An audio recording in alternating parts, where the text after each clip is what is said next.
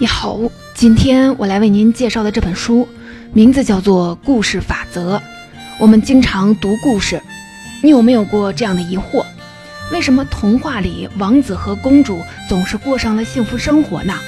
为什么中国民间侠义故事里总要乱入一个程咬金、周伯通那样的搅局者呢？为什么《西游记》里孙悟空一路降妖除魔，缴获了法宝却要全数上交，一个不留呢？为什么十八相送里祝英台翻着花的暗示梁山伯，观众都急哭了？梁山伯就是榆木脑袋不开窍呢？为什么《水浒传》里武松杀死潘金莲，石秀杀死潘巧云，英雄杀害的总是嫂子呢？这些问题都是今天这本故事法则讨论的。本书的作者施爱东是中国社会科学院文学研究所研究员。同时，他还兼任中国民俗学会副会长，主要研究故事学、谣言学。这本《故事法则》是他的代表作之一。施爱东老师认为，每个民间故事都是一棵生命树，故事一旦开始，其生命的进程就会朝着一个明确的终点生长、嫁接、开花、结果、消亡。这个终点叫原结局。而故事生命树的生长依托于一连串的基础结构，这便是转折。故事树能长多大，与一类关键结构有关系，它叫叠加单元。听到三个专有名词，别着急，下面我们就从这三个词来入手，看看故事内部到底存在什么法则。首先呢，来看为什么所有的故事都有一个预先设定的原结局。然后我们重点来看转折和叠加单元，如何把故事推进下去，如何让故事变长，如何让故事变得更有意思。首先，我们来看故事的原结局。如果把一个故事看成是线段，它的结局便是线段的端点之一。你有没有发现，很多时候我们在看故事前就已经基本猜到结局的大致走向了？才子佳人的故事，有情人一定会终成眷属。在武侠故事中，坏人一定会被杀死或者是赶跑，因为故事的结局常常是确定的，所以作者叫它原结局。甚至进一步说，这类原结局往往还是大团圆。大团圆挺好的，但读者看多了不会烦吗？别说咱们看故事的人会烦，很多演故事的名家也烦。京剧大师梅兰芳就说：“旦角戏的剧本内容方面总离不开那套。”一对青年男女经过无数惊险的曲折，结果成为了夫妇，实在是腻味极了。梅大师既然这么清楚，为什么不打破这个套子呢？民间故事的结局是既定的、封闭的，直接的原因来自观众，观众好恶的力量是相当大的。梅兰芳不只是一位京剧表演大师，还是一位戏剧的改革家。比如京剧乐队里增加了京二胡，让乐队音响的效果更圆润饱满。他还正式为京剧界开创了花山这个行当。《霸王别姬》里的虞姬，《贵妃醉酒》里的杨贵妃，《四郎探母》里的铁金公主等等，都是花山行当。但唯独在改编故事方面，梅兰芳非常的谨慎。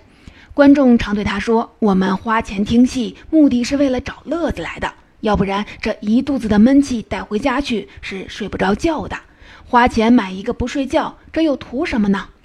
在传统社会，只要有悖于美好向往的情节，都会被反对。比如过去江南地区很少演赵氏孤儿，因为在剧中忠诚的程婴为了救出赵家的孤儿，牺牲了自己的儿子。江南地区宗族势力很大，很忌讳这样灭亡子嗣的行为。作者还提到一个当代的例子。我们知道《梁祝》故事结尾，祝英台在祭拜梁山伯时，木头开裂，祝英台跳了进去，然后双双化蝶，有情人终成眷属。这种处理挺浪漫的，结局也还不错。但这个戏却一个名叫梁宅的村子里遭到了坚决的抵制。村里老人一再的叮嘱，梁山伯和祝英台都不能死，不仅必须活得好好的，还得幸福美满。但咱们看《梁祝》，不就是要看化蝶吗？没办法，导演只能临时改剧，让梁山伯装死。祝英台一到，梁山伯就扒开了坟头，跳出来跟他团圆了。这还不算，非得把马文才弄死，方解梁家人心头之恨。听起来有点可笑。胡适把这种现象叫做“团圆的迷信”，批评这是中国人思想薄弱的铁证。事实上，越是理性的知识群体，越倾向于现实主义的文学作品；越是感性的传统社会的消费者以及口头文学爱好者，越倾向于非现实的幻想故事。弗洛伊德不就说嘛：“一个幸福的人从来不会去幻想，只有那些愿望难以满足的人才去幻想。幻想的动力是尚未满足的愿望，每一个幻想都是一个愿望的满足，都是对令人不满足的现实的补偿。”不过啊，芸芸众生中，精英总归是少数，占比更大的普通民众构成了消费市场的基本盘。对于他们来说，平淡的生活需要注入一些幻想的亮色，不仅需要故事，而且需要能满足他们美好愿景的好结局的故事。他们的需求决定着戏剧编演和故事讲述。他们不喜欢、不认可的戏剧和故事，只有两种结局：要么修改结局，要么退出口头传统。其实，大团圆并不是中国传统故事的特点，而是人类共有的。纵观欧洲各国童话，穷苦善良的汉斯、约翰们一定是傻人有傻福；历经磨难的王子，最后总是能与公主过上幸福的生活；而那些恶毒的后母、凶残的巨人，会受到应有的惩罚。作者认为，惩恶扬善算得上是一种世界性的宗教信仰。人们之所以认为善恶行为都有相应的结果，是因为他们相信有一种超自然的公平正义的力量存在。几乎所有的宗教理念都立足于此。我们试着想一下，无论是宗教传说、民间寓言，还是小说作品，各类各种类型的故事，其实都承载着人类对于幸福生活的普遍性的追求。因此，故事当中所有的人物都是象征性的、符号性的。不可能是现实生活中的你我他。用书中的话说，他们不是真正行动着的人物，而是伦理事件的执行者。比如说，恶魔、巨人、女巫代表着制造悲剧的负能量，他们出现在故事的前半段，要给主人公制造麻烦；而乐于助人的动物和仙女则代表着逆转悲剧的正能量，出现在故事的后半段。他们不仅要帮助主人公摆脱困难，还要帮助主人公达到目标。民间故事总是有欢乐和美的确定结局，故事如何抵达这个结局呢？咱们接着看推进故事发展的基础结构，也就是转折。看故事的时候，你有没有觉得很多地方不可思议？面对一个难题，剧中角色明明可以选择高效稳妥的方式解决，但他偏偏铤而走险。运送要紧物件的时候，明知道路上歇脚搭讪要出事儿，但剧中的人习惯性的疏忽大意。还有啊，发生误会的时候多问两句就搞清楚了，剧中人物偏偏转头就走了，结果误会是越来越深。这一切的背后都是转折在发挥作用，转折是矛盾冲突的结果。在民间故事当中，角色的面前尽管有很多条道路可以选择，但他们绝不会像现实生活中一样选择问题解决的最佳方式。相反呢，他们会选那些容易产生误会、反常的、富于戏剧性的。在我们看来，实在不高明的行为方式。只有这么安排，矛盾才能激化，冲突才能出现，剧情才能有力的推进下去。所以，作者说，故事情节的形态标志就是转折，转折是推进剧情的方式。没有转折，故事是无法成立的。举个例子，渔夫和金鱼的故事我们都很熟悉，这是普希金写的一个童话的叙事诗。情节很简单，一位渔夫放生了一尾有神力的金鱼，金鱼要报答渔夫，但渔夫的妻子贪得无厌，一再提出过分的要求，最后夫妇俩还是变回了一无所有。这个故事就是由三处转折构成并推进的。渔夫捕获了一条金鱼，但他放生了，由得到变为了失去，这是第一处转折。金鱼报恩，凭借超能力不断的满足渔夫妻子的要求。失而复得，这是第二处转折。金鱼多次报答，终于失去耐心，收回给予的所有的馈赠，从拥有到最终失去，这是第三处转折，也是最核心的转折。转折背后的逻辑就是物极必反，人若贪心不足，必将失去所有，由此推动故事走向结局。了解了转折对于故事的重要性，我们接着来看看转折是如何实现的。前面说了，转折是矛盾冲突的结果，因此制造转折最常见的方式，在当下条件与下个目标之间设置障碍，然后想办法破除障碍，也就是我们常说的打怪升级。这一点很好理解，不用多解释。但有时候当下条件很单薄，与下个目标之间距离比较远，按照正常的生活逻辑无法完成转折。这个时候就需要打破常规。这部分内容比较有意思啊，我们一起来展开说说。作者提到四种打破常规的方法。第一种方法，咱们叫它无巧不成书。例如民间故事当中有大量的偷听话而产生的巧合情节，其中讲了一个故事，叫老虎怕漏。在一个下雨的晚上，老虎到贫穷的农夫家偷牛，正巧听见破漏的房屋里农夫在跟妻子抱怨。什么老虎、小偷都不可怕，我就是怕漏。老虎以为漏是比自己还厉害的东西，吓坏了，打算溜走。刚好有一个小偷来偷牛，看见檐下的老虎，以为是牛，就跨到老虎背上，而老虎以为小偷是所谓的漏，狂奔而去。由此引出一系列因巧合而不停转折的滑稽情节。很多故事都离不开类似的情节。路过某人房门，听了一耳朵的话，结果造成了误会，由此造成剧情的转折，推动故事的发展。偶尔的巧合会增强故事的趣味性。如果一个故事全是巧合，过于失真，会让读者厌烦。这就要说到制造转折的第二种方法——误解与犯错。由于主人公误解了某件事情，做出错误的决定，因此引发了一连串的后果。这种方法基于生活逻辑，但能引发转折。比如说《白蛇传》当中，白素贞和许仙原本过着幸福快乐的日子，剧情平淡。这时编剧让许仙听信法海之言，给白素贞喝了雄黄酒，剧情因此平地起波澜，好看了起来。还有梁山伯与祝英台当中的十八相送的一段，尽管祝英台一再的暗示，但梁山伯就是不开窍。无法正确的理解祝英台的意思，以至于错过提亲日期。通过误解与犯错来制造转折，还有一种实现的方法，咱们可以叫它碰出禁忌。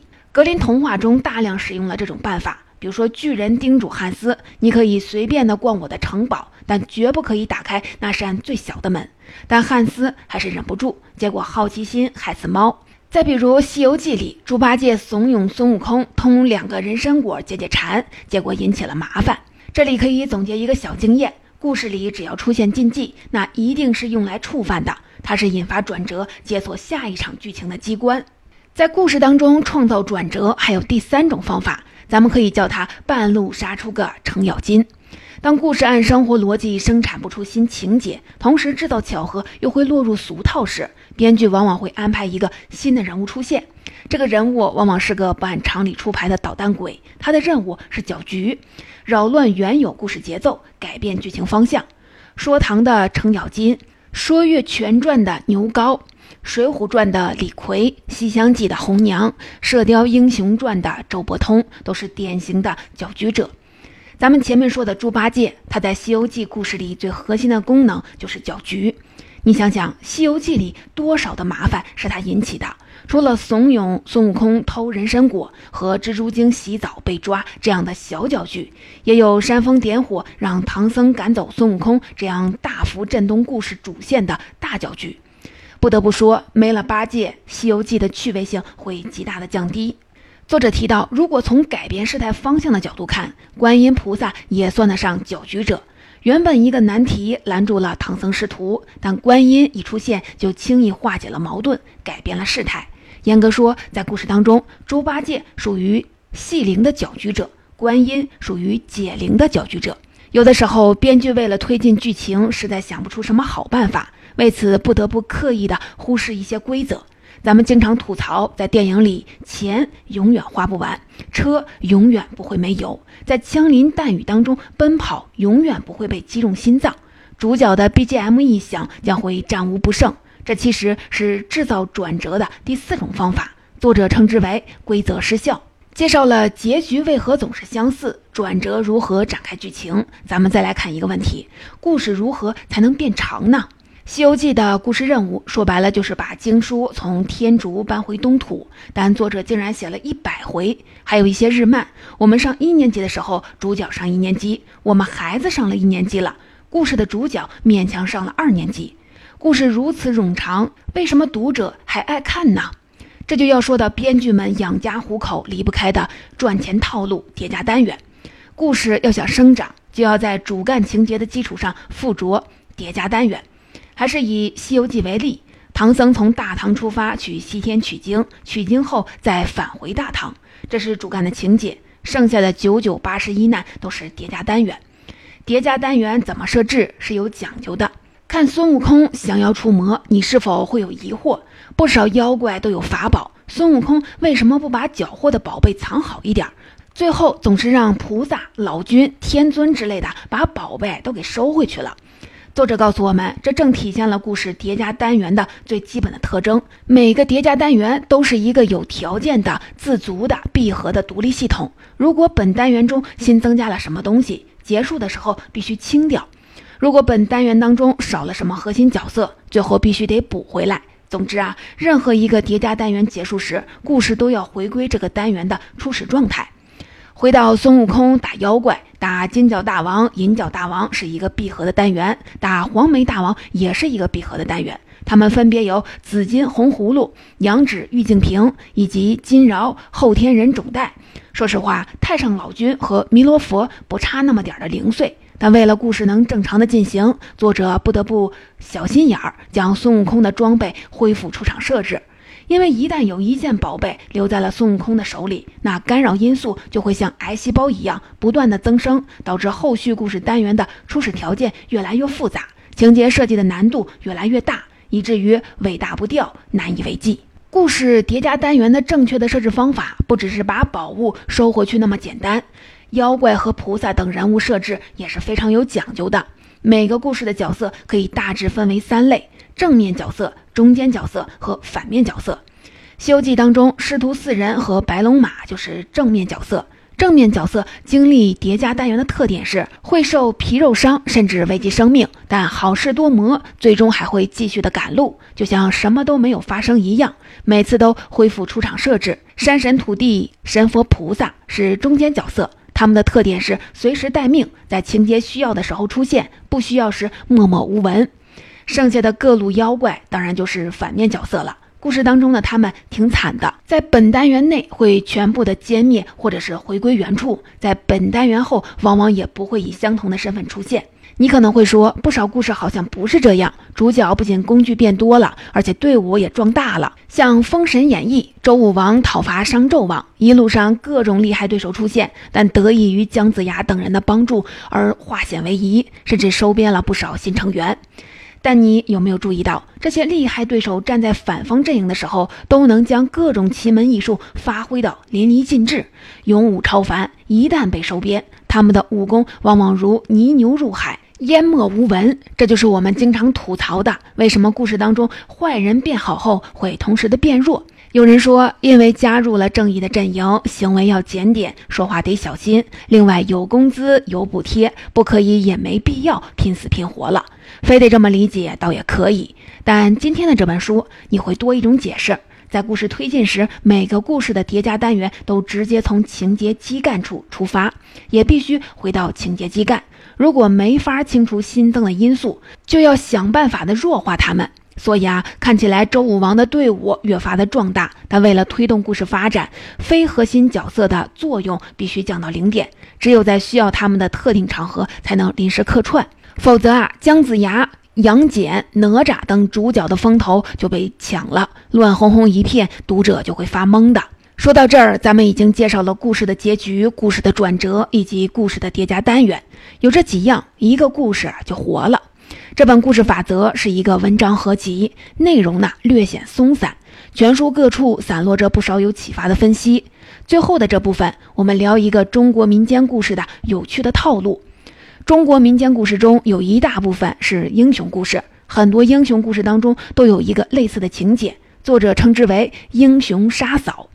比如说，《水浒传》里，武松杀死了嫂子潘金莲，石秀杀死了杨雄之妻潘巧云，燕青杀死了卢俊义的妻子贾氏。对此呢，有人归结于传统社会对女性的歧视。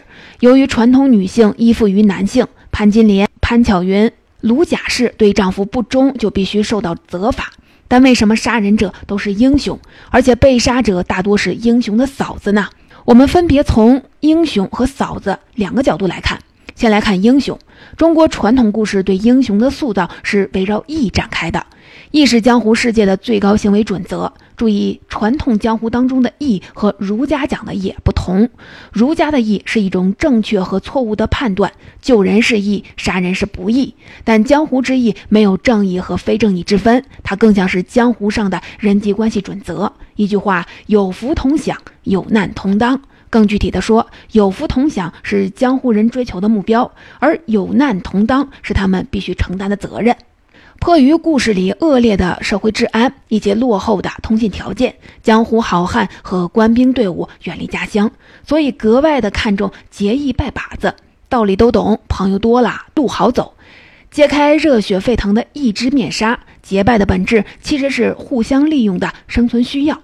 那如何让结拜之人信服于你，确认你们的刎颈之交呢？这就要说到一种残酷手段——杀人。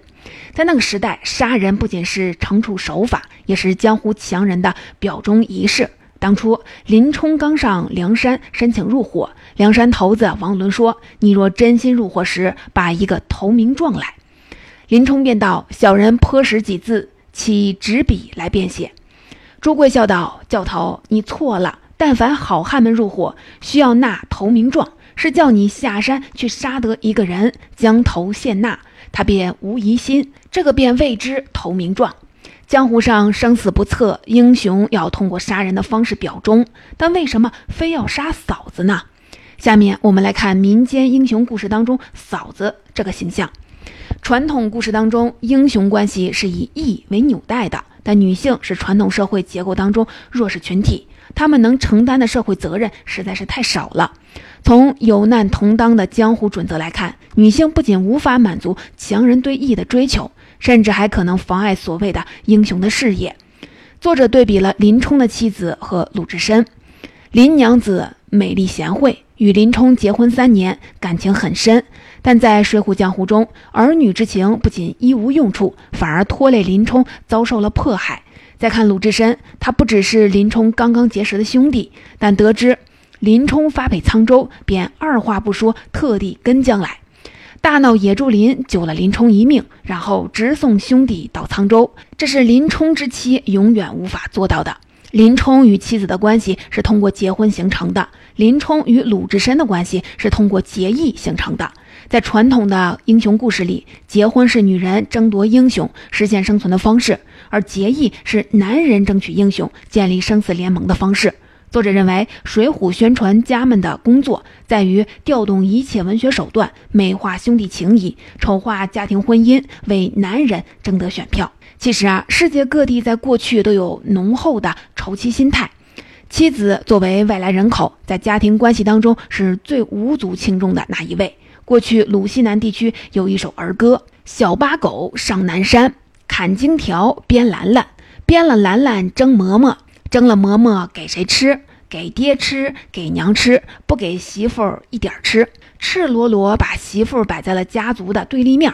俄国也有类似的民歌和谚语：谁打水儿媳妇？我们打谁儿媳妇？为什么要打她？因为她是儿媳妇。